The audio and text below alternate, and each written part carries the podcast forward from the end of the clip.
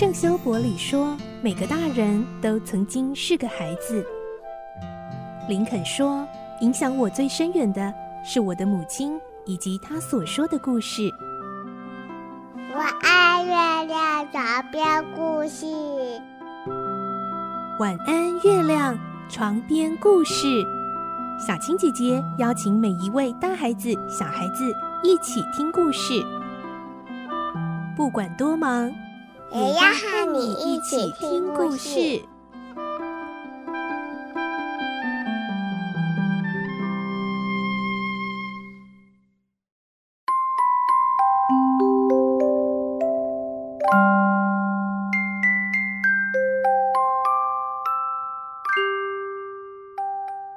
晚安，欢迎你和我们一起听故事。我是小青姐姐。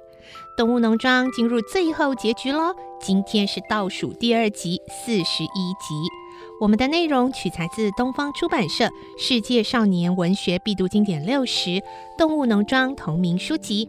今天我们会听到，动物农庄经历了许多的风波，风车也终于保住。一切似乎就终于要归于平静安稳，迎来幸福。这时候，拿破仑却宣布要继续建造第二座风车。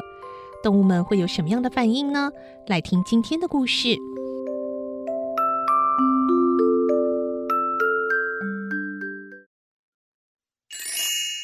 动物农庄》四十一集：第二座风车。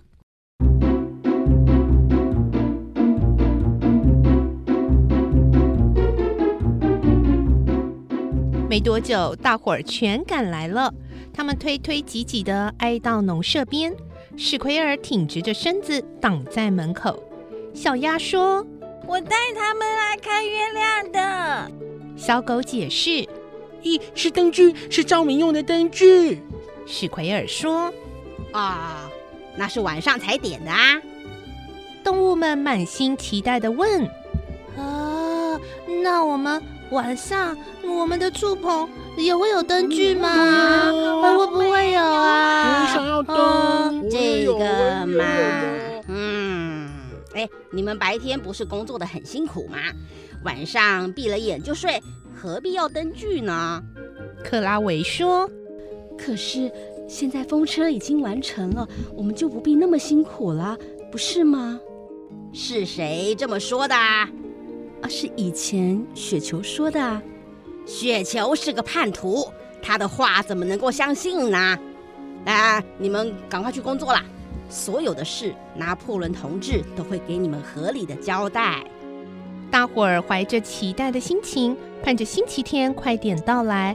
母鸡说：“哦，今年冬天我们就有暖气了。”小牛说：“哦，我最想看到触棚里装满月亮。”克拉维想到自己不时会酸痛的背脊，也抱着无限希望。啊，也许会有一辆起重机吧，这样我们就不必背太重的草粮了。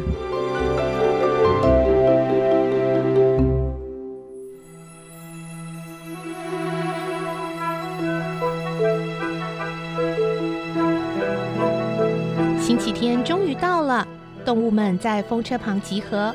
猪们挺着身子站成一排，显得十分威风。拿破仑站在最前面，趾高气扬地面对其他动物。他的后腿负荷不了臃肿的身子，只好一个猪蹄夹着鞭子，另外一个猪蹄扶着风车的基座，神采奕奕地说：“亲爱的同志们。”我们多年的辛劳终于见到成果啦！哈哈，看啊，多么雄伟的风车啊！动物们齐声喊道：“好雄伟，好雄！”风车的转轴是动物农庄的心脏，它会带领我们迈向更富裕的明天呐！九只狗发出庆贺式的吠叫。所有的动物也高声欢呼。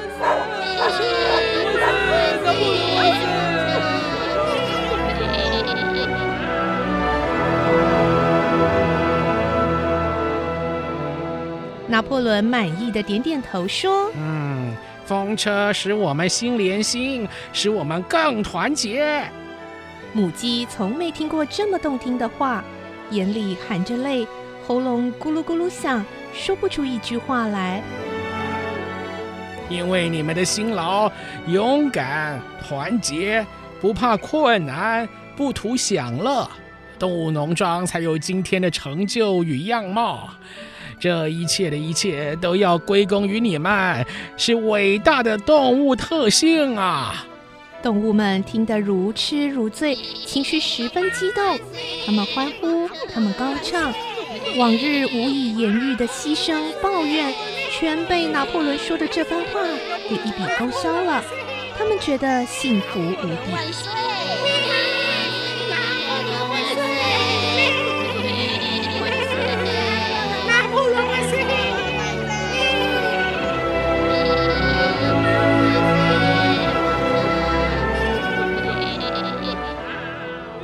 克拉维用柔和的眼神看着驴子班哲明，好像在对他说：“老班，我们还是有希望的，好日子就要来临了。”拿破仑举起前蹄，表示要大家安静，然后接着说：“不过我们该就此满足吗？不，动物的力量啊是无限的，我们该把力量发挥到极限，要向人类证明动物是万能的。”对，我们是万能的，万能的，我们是万能的。所以，拿破仑面露狡猾的神情，却充满热情地说：“明天开始，我们要为第二座风车努力。啊”第二座风车，动物们有些意外，这是不是代表另一个牺牲奉献又要开始了？是的，你们不是希望可以在冷天用暖气，在晚上有照明吗？风车造好了，不就可以了吗？不，一座风车是不够的，它用来打鼓和供应农舍的电力就已经很勉强了，所以我们必须新建第二座风车。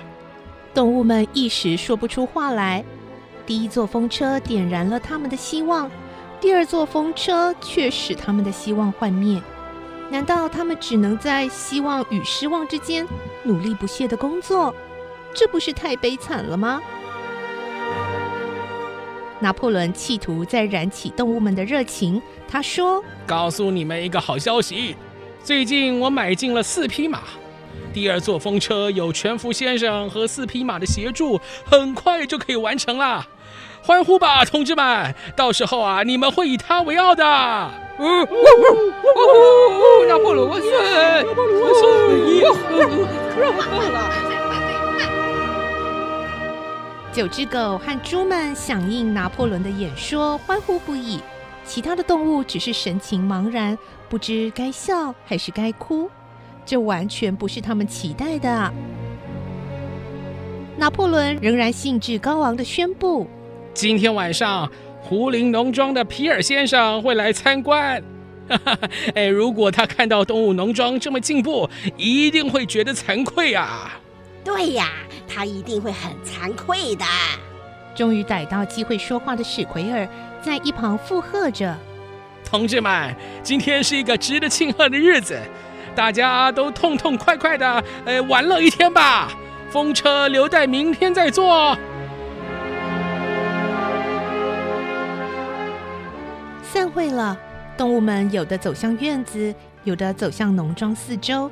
精力充沛的小狗和小鸭们开始在院子里追逐，母鸡也带着小鸡们嬉戏。羊和牛在比谁的力气大。长久的辛劳，好不容易换来一天的假期。不管明天怎么样，今天能休息总是件好事。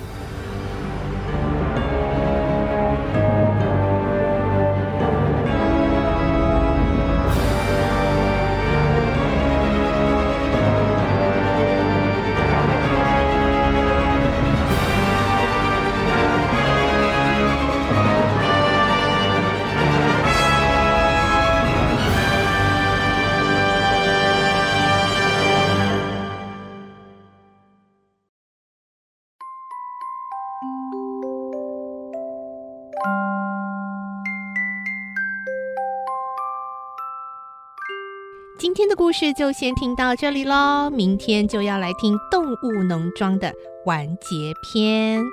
我是小青姐姐，祝你有个好梦，晚安，拜拜。小朋友要睡觉了，晚安。